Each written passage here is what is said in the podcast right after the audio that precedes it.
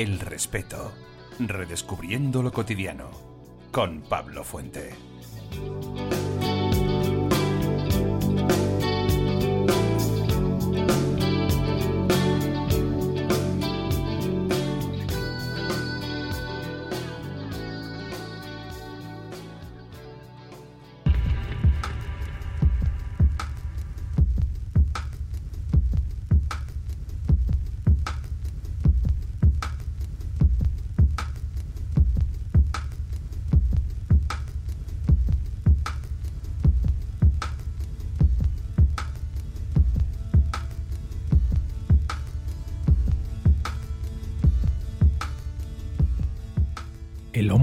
Ha sentido desde siempre la necesidad de cuidar su salud.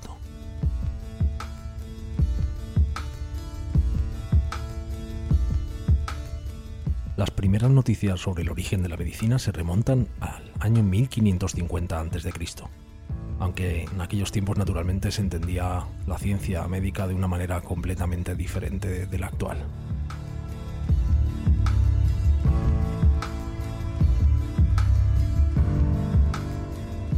Los hombres creían que para curar una enfermedad era necesario conquistar el favor de los dioses a través de rituales mágicos y propiciatorios. Además, utilizaba el poder terapéutico atribuido a determinadas plantas e incluso animales.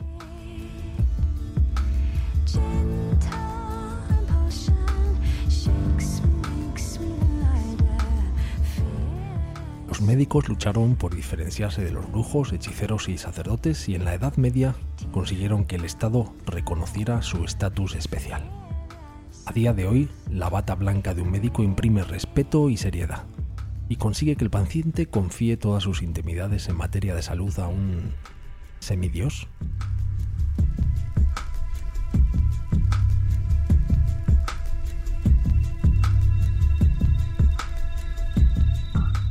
Hoy, en el respeto, aprendemos sobre los médicos y la medicina, y lo hacemos de la mano de la doctora Luisa Ibáñez.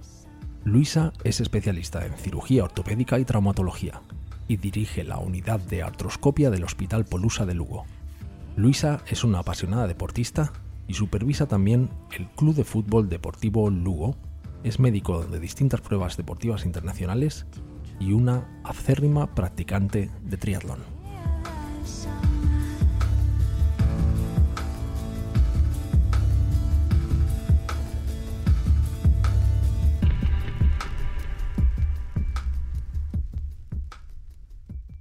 Doctora Luisa Ibáñez, muchas gracias por atender la llamada del respeto. A ti, buenas noches. Buenas noches, buenas tardes o buenos días. La gente escucha este podcast, no sabemos ni la hora que lo escuchan. No sabemos ni cuánta gente lo escucha. Entonces, días, tardes o noches. ¿eh? Luisa, dice tu perfil de Twitter, traumatólogo de profesión, atleta hasta la médula y mi afición, el triatlón. ¿Quién, quién es Luisa Ibáñez? Sí. Pues no sé, una persona con, con un conjunto de cualidades que intento vivir lo que me gusta y, y no sé, que vivo muy intensamente todo, a veces incluso, no sé, demasiado si se puede decir, pero que intento disfrutar todos los días con lo que hago. Luisa, pensamos que la mayoría de los médicos deciden estudiar medicina por vocación. Pero tu caso yo creo que consideraste hasta ser piloto de combate, incluso físico nuclear. Cuéntanos un poco. Sí, pues, pues no sé, yo soy de la época en la que, no sé, me tocó ver una gran película cuando era pequeña que fue Top Gun y desde siempre me encantaron, me los aviones y, y aunque eso era una película, pues no sé, me gustaba eso de ver el mundo desde arriba y intenté ser piloto, pero ya usaba gafas, me fui a ver incluso la escuela de Matacán en Salamanca, pero de aquella no se permitía ni tener nada de, miopía. Ahora ahora sí que dejan, hay cascos especiales por la evolución de las pantallas y hay pilotos que creo que tienen algún déficit así de, de miopía que pueden pilotar pero de aquella época no y entonces bueno tampoco me lo pensé mucho pues como eso no se podía pues me pasé a lo siguiente pues física nuclear.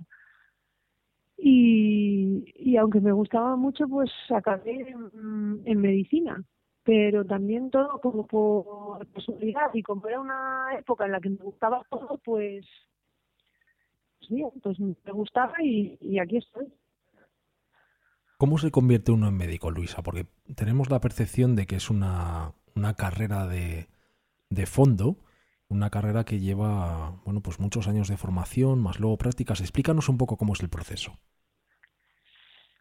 Pues, bueno, pues lo primero ya hay que pasar un, un listón para, para poder acceder, porque en, en mi época había que estudiar el, el BUP y el, y el COU, ya sacar una nota que junto con la de la selectividad te permitiera tener un, una nota de entrada. Eh, yo soy de la época en la que solo se podía elegir el distrito universitario de la provincia en la que estabas, lo cual también te limitaba un poco en, en Oviedo, que es donde yo estudié. En mi año solo pudimos entrar 120 personas. Entonces, claro, eso hacía que eh, las 120 mejores notas eh, eran las únicas que podían entrar. Imagino que el corte. Tampoco sabes cuándo te vas a examinar lo que tienes que sacar, así que claro. Me imagino que la nota de corte era altísima entonces, con 120 plazas, ¿no? Sí, tú ya para entrar te tienes que pelear con, con los mejores y luego una vez dentro estás con, con los mejores 120. Y, y luego durante toda la carrera, por lo menos en Oviedo, casi siempre se necesitaba para probar los parciales eh, 80% de, de la nota, eso por los parciales, lo cual ya va haciendo que, como todo, eh, solo los más fuertes lleguen al final.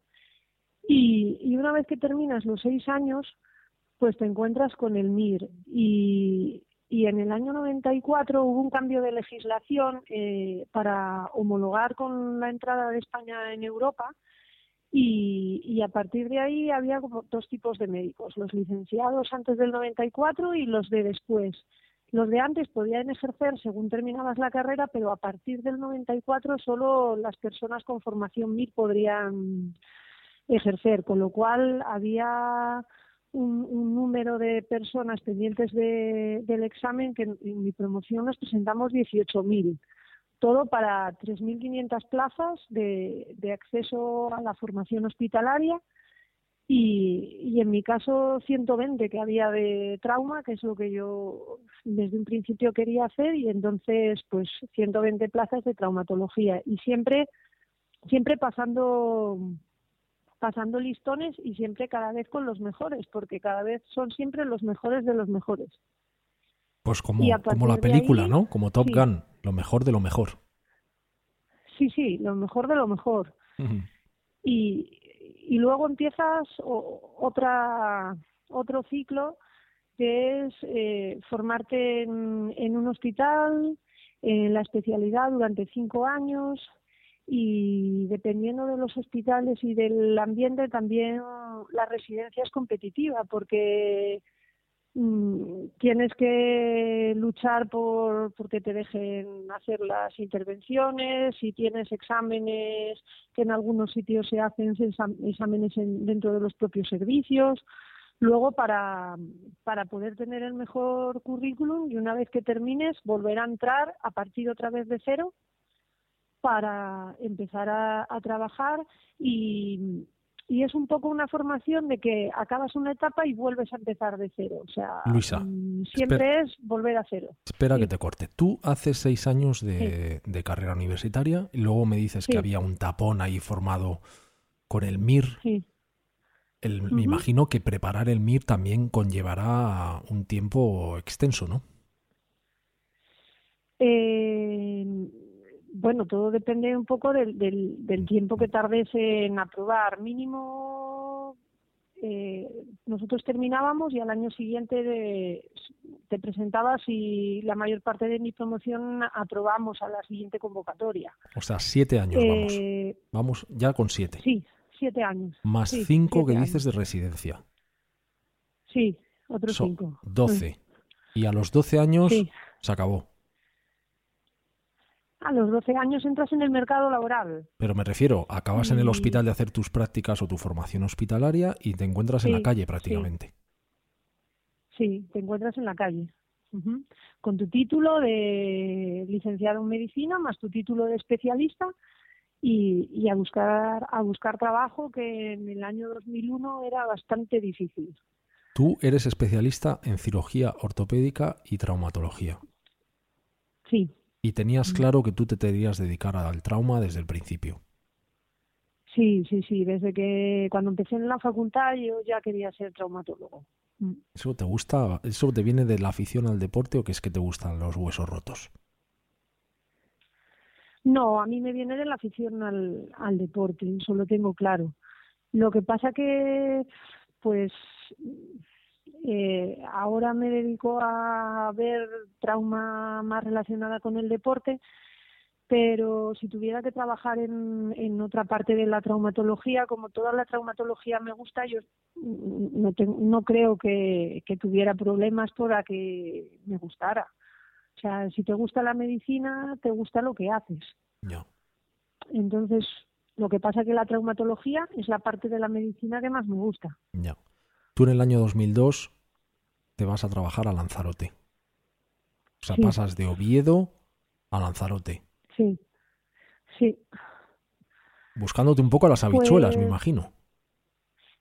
sí, porque cuando terminé la, la residencia, pues no, no había trabajo, había unos famosos contratos basura que, que se llegaron a decir que no existían, pero sí que firmábamos contratos de día a día, incluso por horas de trabajo.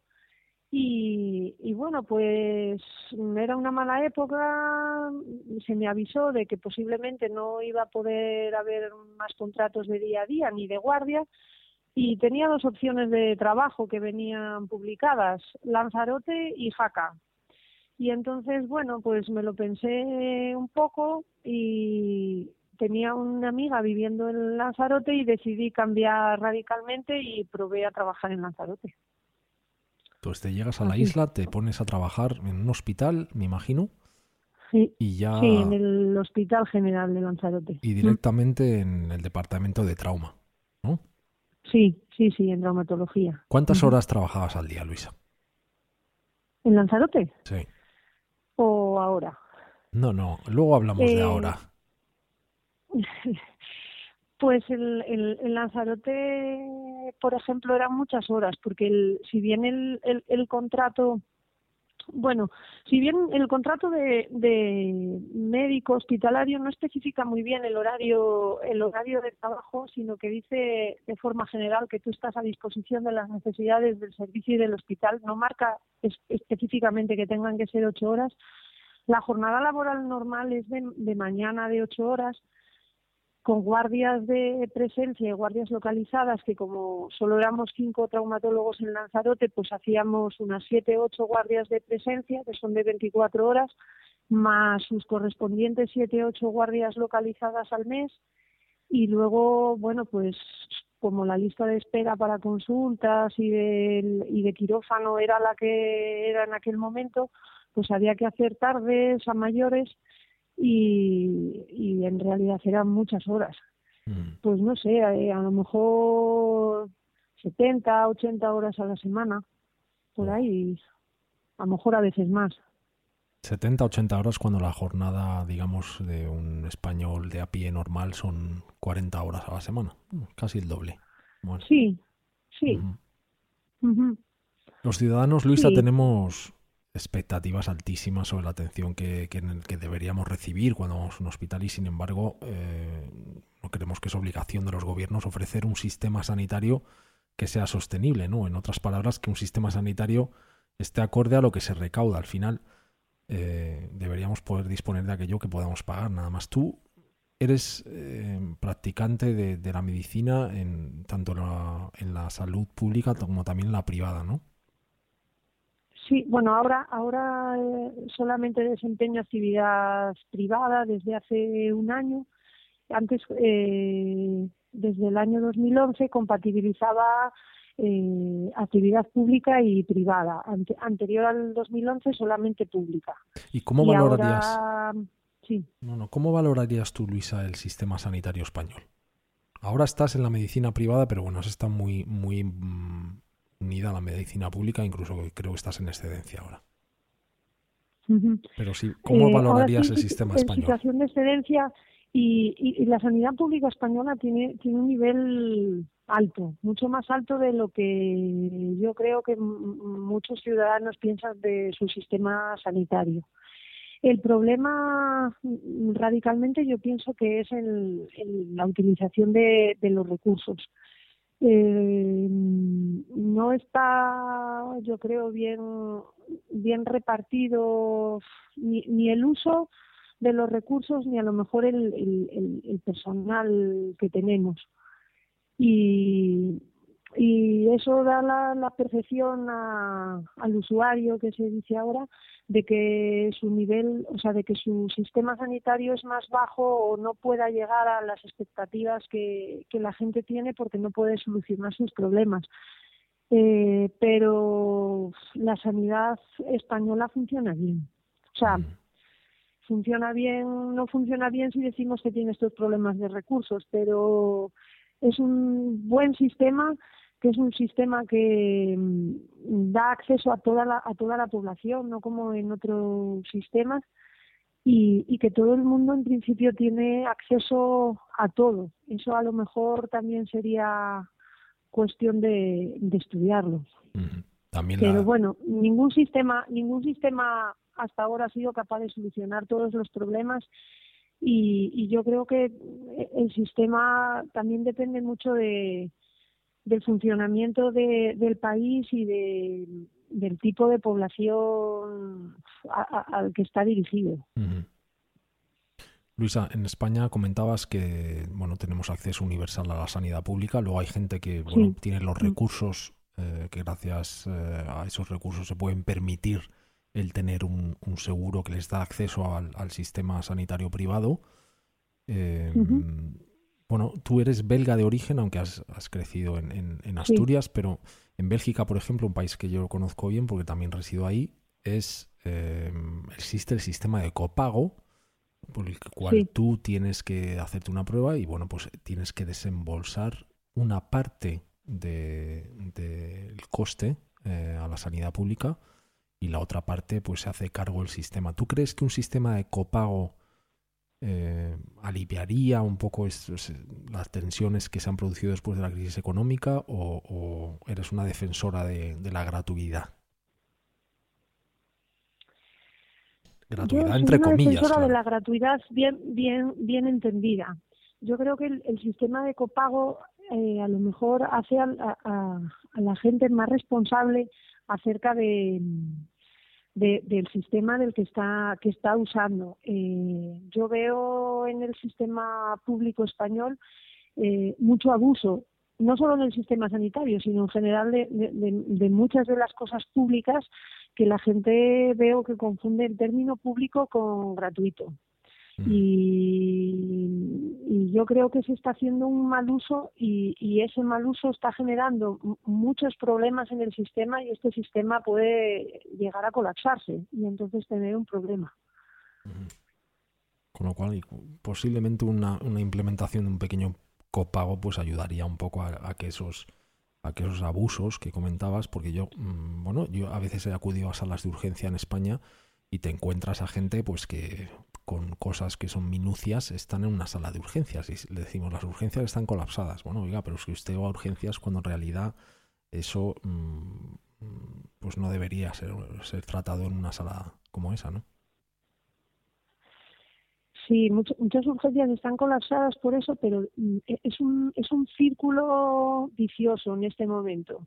En algunos sitios funciona muy bien la, atención primaria, en otros sitios no, no funciona no funciona tan bien y eso hace que, la gente en vez de desviar ciertos problemas hacia las urgencias de atención primaria se deriven a urgencias hospitalarias y luego eh, eh, en el hospital puede haber problemas para para gestionar qué persona de esas que están en las urgencias es la que en realidad tiene una urgencia vital por la que no debe esperar y, no retrasar el tratamiento y, no, no es fácil porque eso eso quiere decir que, que, los propios profesionales de la salud no estamos haciendo una buena educación sanitaria a la población. Entonces es, un círculo que hay que cortar, pero tampoco sé cómo. Ya. Luisa, cambiando un poco de tema, ¿quién y cómo se garantiza, eh, quién nos garantiza a los ciudadanos que los médicos que nos tratan son competentes? Imagino que el grado, la carrera que se estudia, sí, pero luego, mm, claro, luego eh, el buen médico es aquel que nunca deja de estudiar, ¿no? Me consta que tú eres una de esas estudiantes eh, acérrimas que lees, que estudias, que, estás todo el día con, con, papers americanos y... Pero ¿quién te garantiza que un médico que te atiende es competente y que está al día?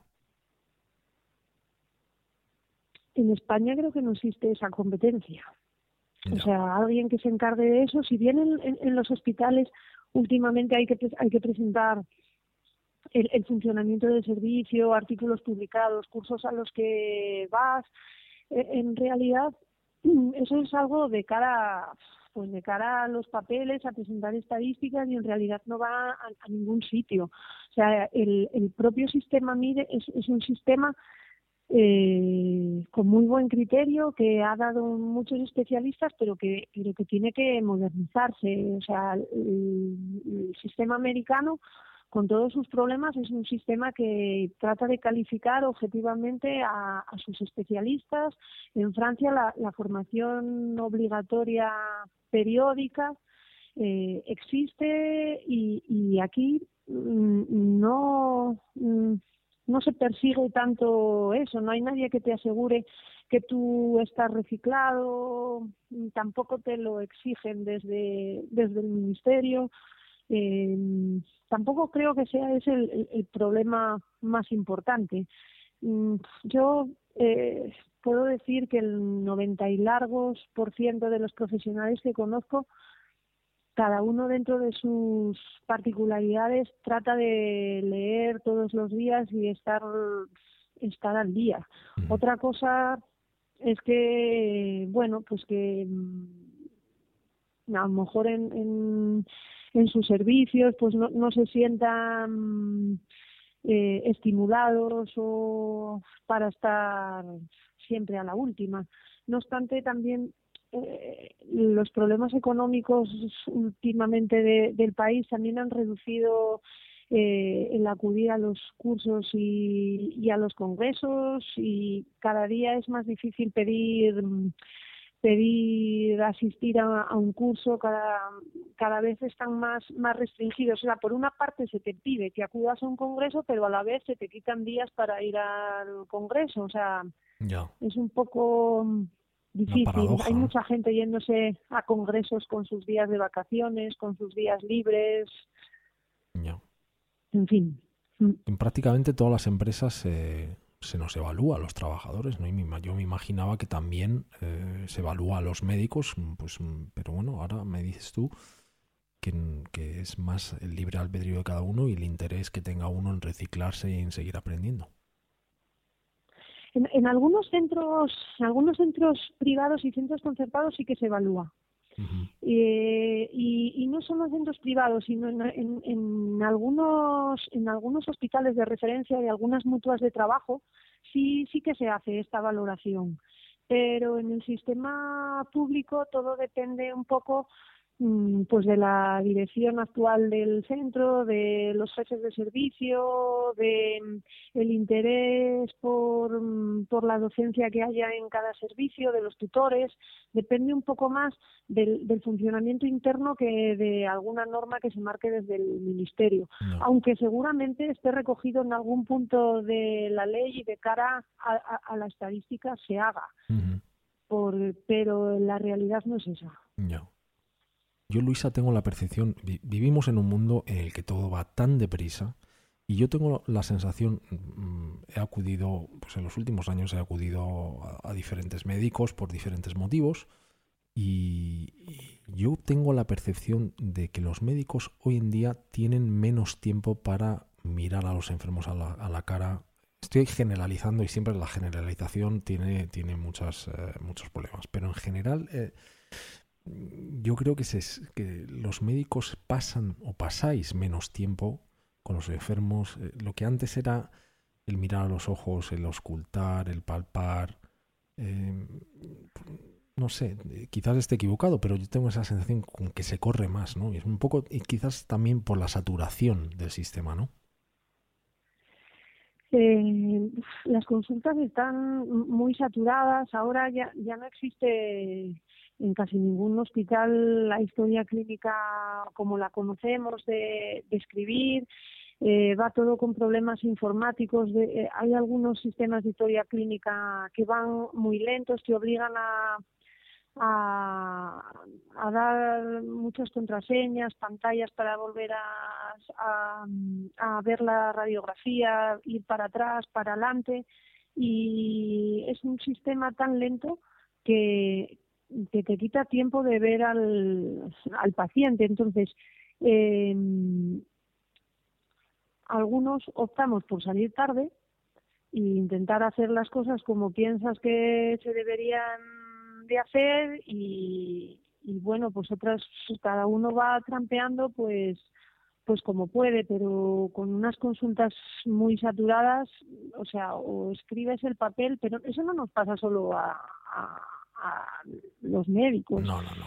Las enfermeras de planta ahora tienen que cubrir un montón de pantallas de ordenador, de la atención de la enfermería, de si llega la medicación, si entra, todos los cuidados tienen que ponerlos, o sea, se pasan gran parte de la mañana cubriendo todas las, las notas que tienen que hacer en el ordenador y, y, poco tiempo para estar con el paciente, o sea, es algo un poco, se piensa que parece que va a ayudar, pero si no veo tampoco que ayude, se ha perdido mucho contacto de pues de persona, de tratar al paciente como pues como se merece.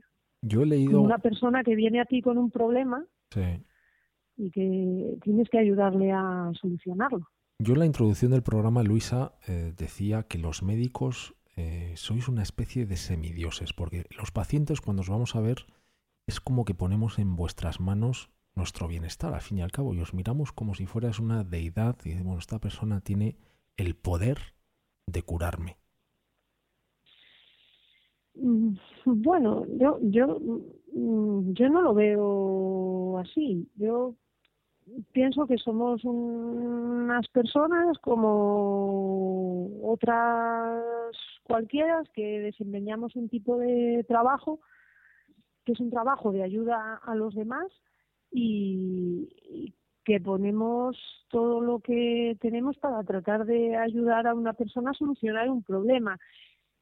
Sí que, sobre todo, los médicos que a lo mejor vemos en películas antiguas o esta idea que tienes de, los médicos de antes, que, que sí que o a lo mejor con determinadas especialidades, pues puedes correr el riesgo de pensar que estás por encima un poco de del bien y del mal, que eres como, pues eso, una especie de semidios, y es muy peligroso porque nada más lejos de la realidad, o sea, la vida te pone todos los días en tu sitio, o sea que tampoco no veo yo, o sea, no, yo, yo no me siento como un dios, o sea, pero sí que a lo mejor para el paciente, pues sí que puede ser, puede ser que lo vea así. Luisa, ¿cómo de difícil es hacer un buen diagnóstico? Porque ahora habrá casos en los que tengas que hacer conjeturas, hipótesis. Pues mira, eh, yo creo que, mm, que, lo más importante para, para un médico eh, o, para un cirujano como yo en mi caso, ya no es tanto eh, sabes hacer bien la operación que por la formación que tienes se supone que la vas a hacer, sino llegar a decidir que lo que tiene ese paciente es lo que tiene y lo que le vas a hacer es lo correcto que hay que hacer para solucionarle el problema. Es, eso yo creo que es lo, más difícil. O sea, y tomar la decisión de, de, de saber O sea, de saber que lo que lo que tiene el paciente es eso y que lo que hay que hacer es lo que hay que hacer. Yo creo que ese es el proceso diagnóstico el más difícil. Y Luisa, me imagino que habrá, me imagino, sí. Saber lo que tiene de verdad, o sea, con todo lo que te dice, la experiencia que tienes, lo que estudias, es, lo más difícil. O sea, mm, yo tengo mi, mi primer jefe, eh, siempre me decía, lo más importante es diagnosticar. Luego, saber hacer con entrenamiento, cualquiera puede llegar a hacerlo bien, pero saber qué es lo que tienes que hacer es lo más importante. Y Luisa, ¿crees que es un, únicamente el saber lo que tienes que hacer, ese diagnóstico, el acertar? ¿Crees que se debe 100% a la formación y a la experiencia o también hay algo de intuición? Hombre, yo creo que algo de intuición sí que hay.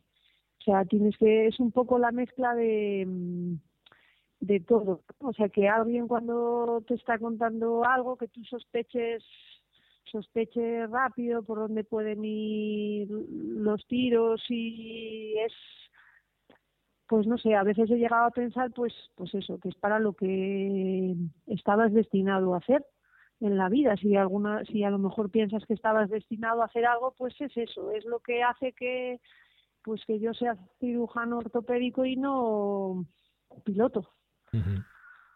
¿Cómo es una mezcla de todo, de compaginar la experiencia, el saber, la, la intuición y luego conocer hasta dónde puedes llegar. Y si no sabes, reconocerlo, o sea, somos humanos, yo hay que también reconocerlo al paciente y decir, pues yo creo que pudiera ser esto, pero yo no le puedo ayudar. O sea, creo que también no hay que mm, querer ser dioses y querer creer que yo lo sé todo, yo lo puedo todo, sino saber que, somos humanos y que cada uno tiene unos límites y que lo mismo que, que a lo mejor pues hay jugadores de Champions League, de primera división, de segunda, pues, pues bueno, pues el, nivel de donde te formas, del mundo en el que te ha tocado vivir, pues pues no es que sean médicos de más o menos categoría, sino que a lo mejor por la experiencia, por la zona en la que vives, pues tratas más una serie de cosas que otras y, y a lo mejor esas otras cosas si te, si te aparecen en la consulta, pues a lo mejor se las tienes que derivar a un compañero con más experiencia y no pasa nada. Y luego, Luisa, también está eh, lo que comentábamos antes de, las, de, la, de las ganas de seguir formándose, de las ganas de estudiar. Yo sé, eh, preparándome esta entrevista, em, yo sé que tú eres una de esas personas curiosas que sigues estudiando y que te has ido a operar con gente, como dices tú, de Champions League, ¿no? Y que te has metido horas y horas y horas de quirófano con, con los grandes. Es que no hay otra manera.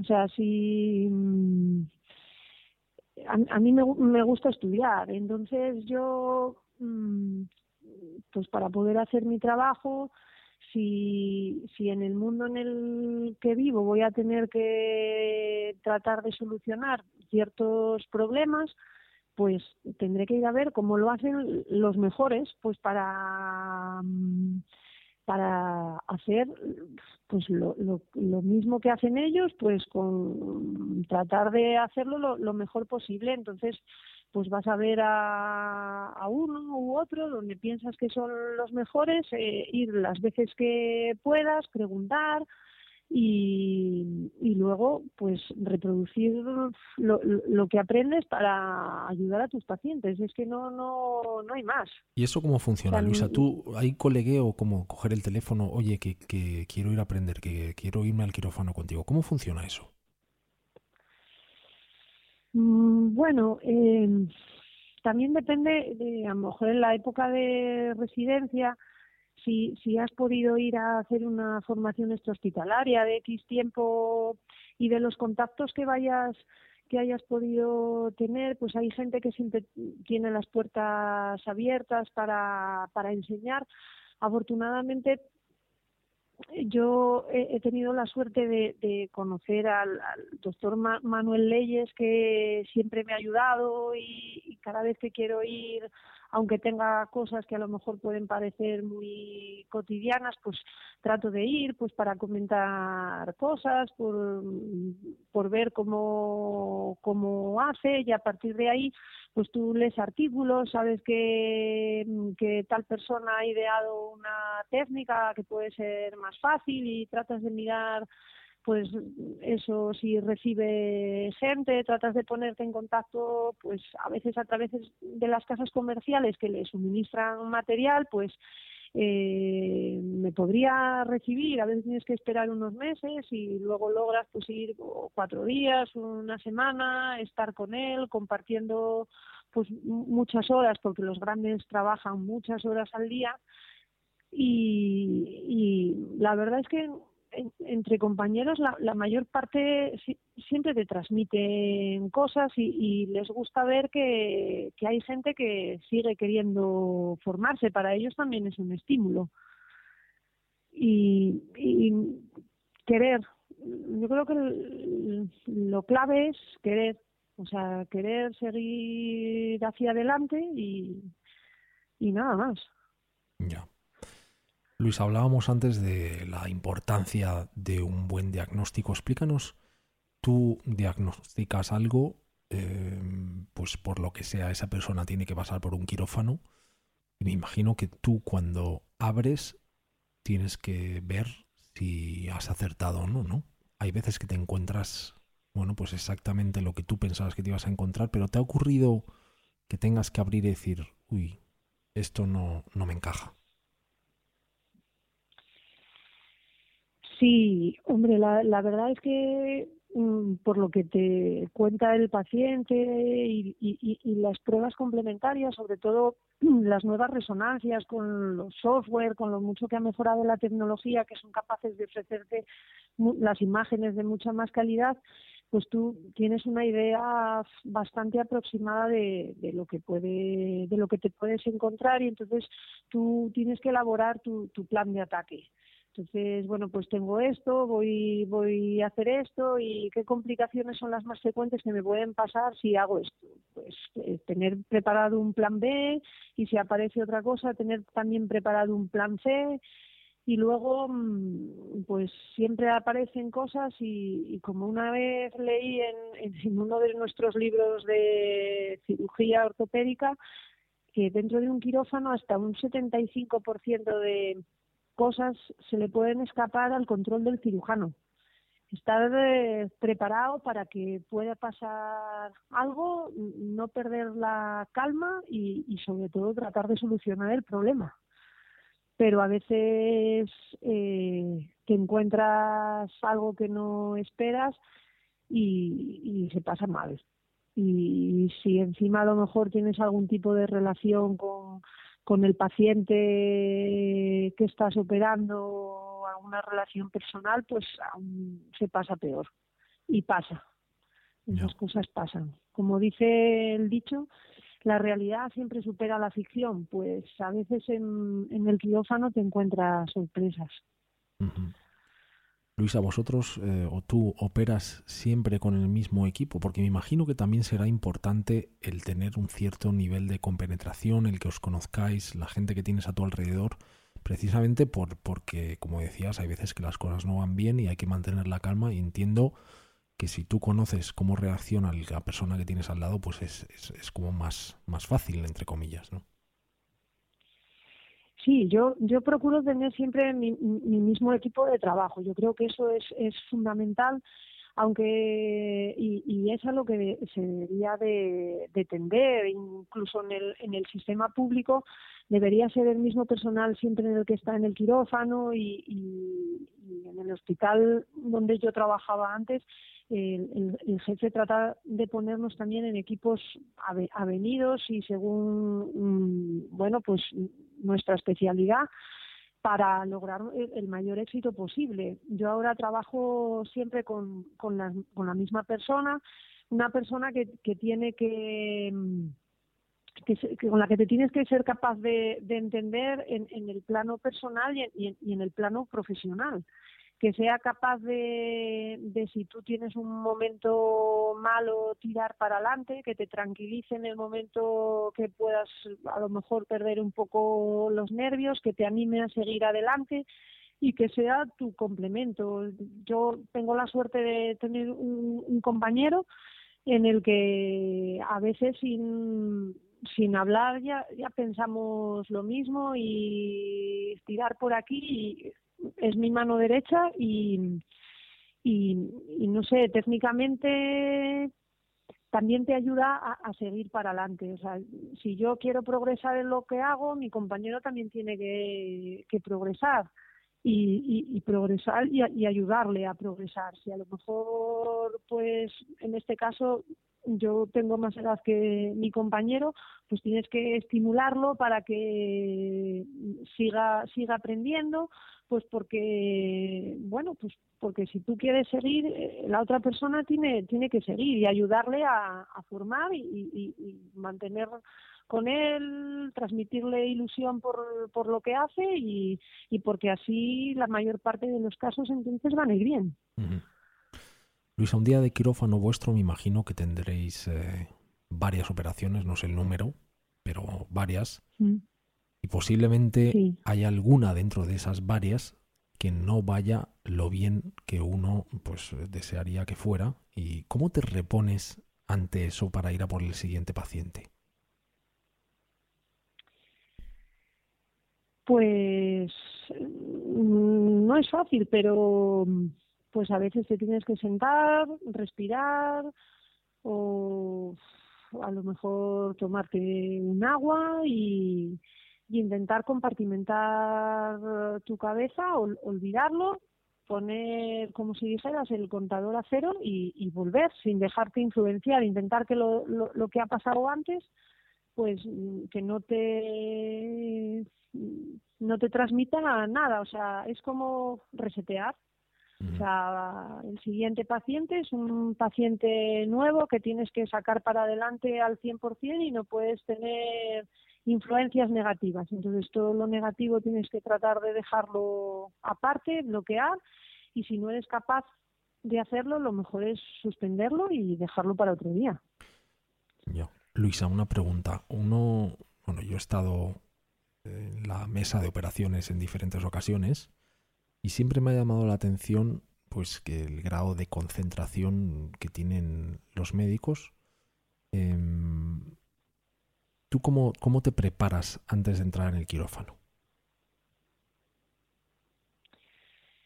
Pues, hombre, yo soy un poco cuadriculada y, y, muy meticulosa, pero yo pues no sé, mm, intento poner todas las imágenes que necesito para mirar en el momento cerca, trato de ver que el paciente está colocado como me gusta, que tengo la cámara en el sitio, que todo el material que voy a utilizar está estéril, trato de revisarlo todo antes y y nada, yo me lo tomo como una competición en la que solo puedo ganar yo, porque en esta competición no hay premio para el segundo. O sea que si gano yo, gana el paciente. Entonces, que, no sé, respiro hondo y mientras coloco las cosas sí que mm,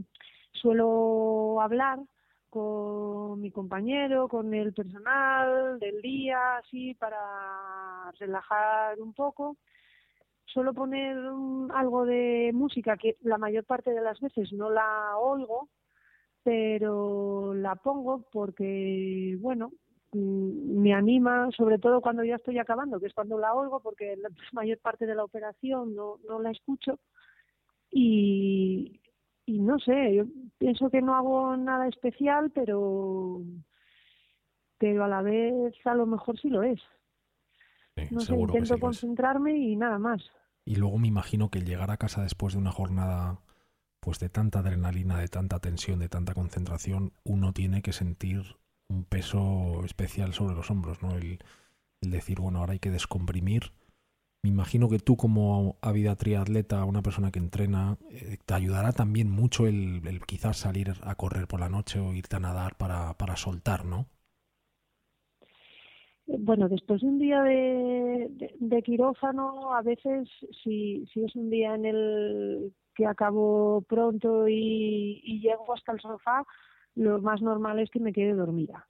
O sea, aguantas mientras sales, llegas a casa, pero en el momento que bajas un poco la guardia te viene todo todo el cansancio encima y me quedo dormida, pero pero luego sí que me gusta ir a correr suave o ir a nadar, sobre todo por relajar relajar la cabeza y, y soltar un poco las piernas. A lo mejor el día es largo, pues a veces lo cambio por pasear un poco con el, con el perro, depende un poco de, de lo físico que haya sido el día. Pero eh, cuando, a, veces voy, voy a correr para pues para aclararme un poco las ideas, porque a veces es cuando veo más, más cosas claras, pero también te limita un poco, porque a lo mejor si, si opero, por ejemplo, en jornada de tarde, por la mañana me gusta ir a nadar o correr, pero algo suave, que no me canse físicamente, sino que me quite a lo mejor el nerviosismo que pueda tener por las intervenciones de la tarde. Y, y si opero de mañana, pues por la tarde, si ha sido muy físico, pues tampoco puedo hacer algo fuerte, solo más bien algo que me, que me relaje y que me ayude sobre todo a desconectar la, la mente. Yo voy a contar un secreto. Luisa, como decía en la introducción, eh, ha sido atleta toda su vida, es triatleta amateur, pero de una triatleta amateur de alto nivel. Está luchando por clasificarse para ir al Campeonato del Mundo de Australia de medio Ironman, que seguro que lo va a conseguir. Y, bueno, es, esa pasión por el triatlón, tu estancia en Lanzarote, es, eres la, doctora del, del Ironman de Lanzarote, ¿no? Sí, desde que estuve viviendo en, Lanzarote, pues tuve la suerte de conocer al doctor Antonio Zoido, que era el, encargado de, de realizar toda la gestión médica del, del Ironman. Al ser trialeta, pues me, gustaba mucho ver el, el Ironman desde dentro y colaborar y, y es verlo de otra manera, pero, pero es algo que, que te gusta y después de irme de vivir de Lanzarote es una cita que no puedo fallar, es como eh, tan importante para mí a lo mejor pues poder participar en una carrera como estar de, de médico allí porque es otra forma de vivir y de, de ayudar a la gente a lo mejor a, a conseguir sus sueños. Aunque al principio solo tengo que confesar que cuando se lanzan a nadar suelo sentir envidia. Lo paso mal cuando hay gente conocida en la bici, a lo mejor veo que es un día duro de mucho viento y, y la maratón me gusta hacérmela en la, en la bici por si pasa algo, intento ayudar siempre para que la gente que pide ayuda pueda terminar y, y los médicos también hacemos un Ironman un poco más largo que el de los competidores porque empezamos la jornada a lo mejor a las 4 de la mañana y, hasta las 2 o 3 de la mañana no terminamos, son casi 24 horas de Ironman. Brutal. Pero, pero bueno, eh, me gusta. Es una pasión más de, de Luisa, de Luisa Ibáñez. Luisa, tú, eh, por esa pasión al del deporte, has, has tratado a, mucha gente de, altísimo nivel. Em, quizás una de las lesiones más graves que has tratado como médico es la de Sara Álvarez, eh, judoka lucense. Explícanos un poco qué pasó. Bueno, pues Sara Álvarez estaba disputando las semifinales del Mundial Junior de, judo en, en París y, y su rival hizo mal una técnica de judo que es sentarse en la parte como si se sentara en la parte de fuera de la rodilla de Sara su rodilla se fue mm, totalmente para adentro y, Sara tuvo una luxación de rodilla. Eh, para que la rodilla se salga de sitio, pues tiene que haberse roto muchas cosas. Entonces se rompieron varios de los ligamentos de la rodilla, algunos músculos, eh, y, una lesión nerviosa que fue la que condicionó casi toda la recuperación de Sara. Eh, aparte de que es una lesión muy importante, bueno, pues conozco a Sara desde, desde niña. Eh, mi marido colaboraba en, el entrenamiento de Sara y entonces eh, se mezclan un poco pues la profesión y, la empatía con, la paciente. Y, sin duda alguna es la lesión más grave que he podido tratar. y que la gente pensaba que, que jamás volvería a, competir, pero, pero bueno, en 2011 volvió e incluso ganó el, la medalla de oro en el, Campeonato de Europa Sub-23, si no, si no me bueno, los cracks, los cracks son así. Los cracks son así. los cracks son así. Eh, en este mundo tú sabes que hay, hay muchos, muchos deportistas, amateurs y profesionales, pero tocados por una varita mágica hay pocos. Bueno, pues Sara para mí es, es uno de esos tocados por una varita mágica. Después de haber tenido esa lesión con 18 años tan grave, con una rotura del, nervio ciático popliteo externo que impide que Sara tenga un, movimiento del, del, tobillo y que no sienta de la rodilla para abajo, pues Sara se recuperó, quiso volver a competir eh, volvió a quedar campeona de Europa sub-23, eh, porque cuando se lesionó Sara estaba dentro del ranking de puntuación para los Juegos de Londres. A partir de la lesión, pues claro, se quedó fuera. Ella intentó volver a competir a, a nivel absoluto, pero está en un peso que es muy muy fuerte porque a partir de 78 kilos el, el, peso es, libre. Y si bien lo intentó, luego en, una concentración con la selección española volvió a tener un problema, el ligamento cruzado de su rodilla que ya se lo habíamos operado se volvió a romper, la volvimos a operar.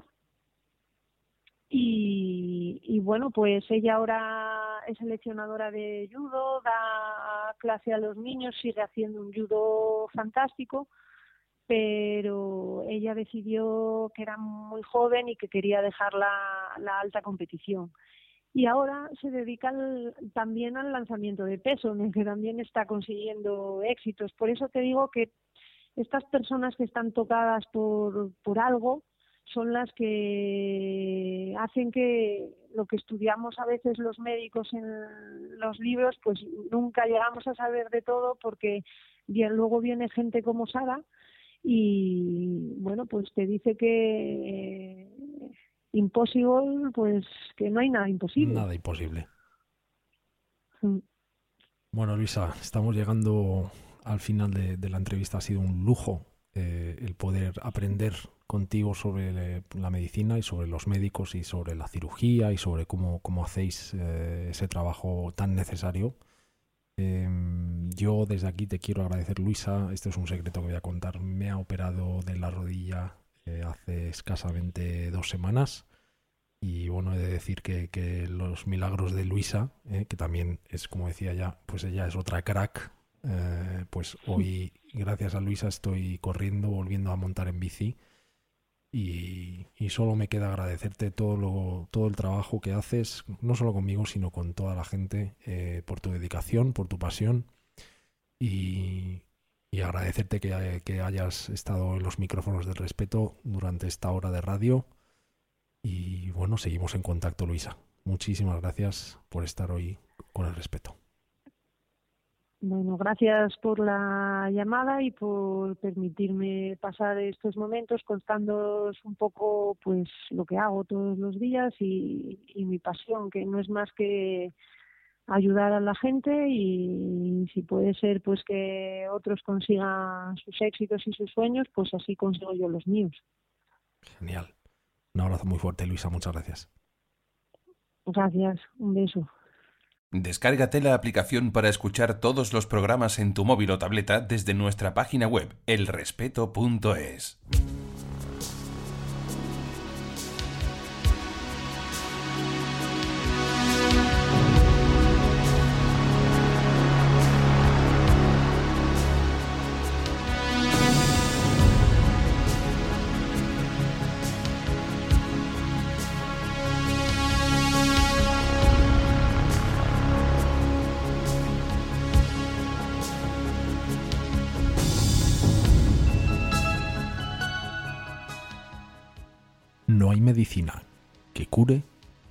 no cura la felicidad.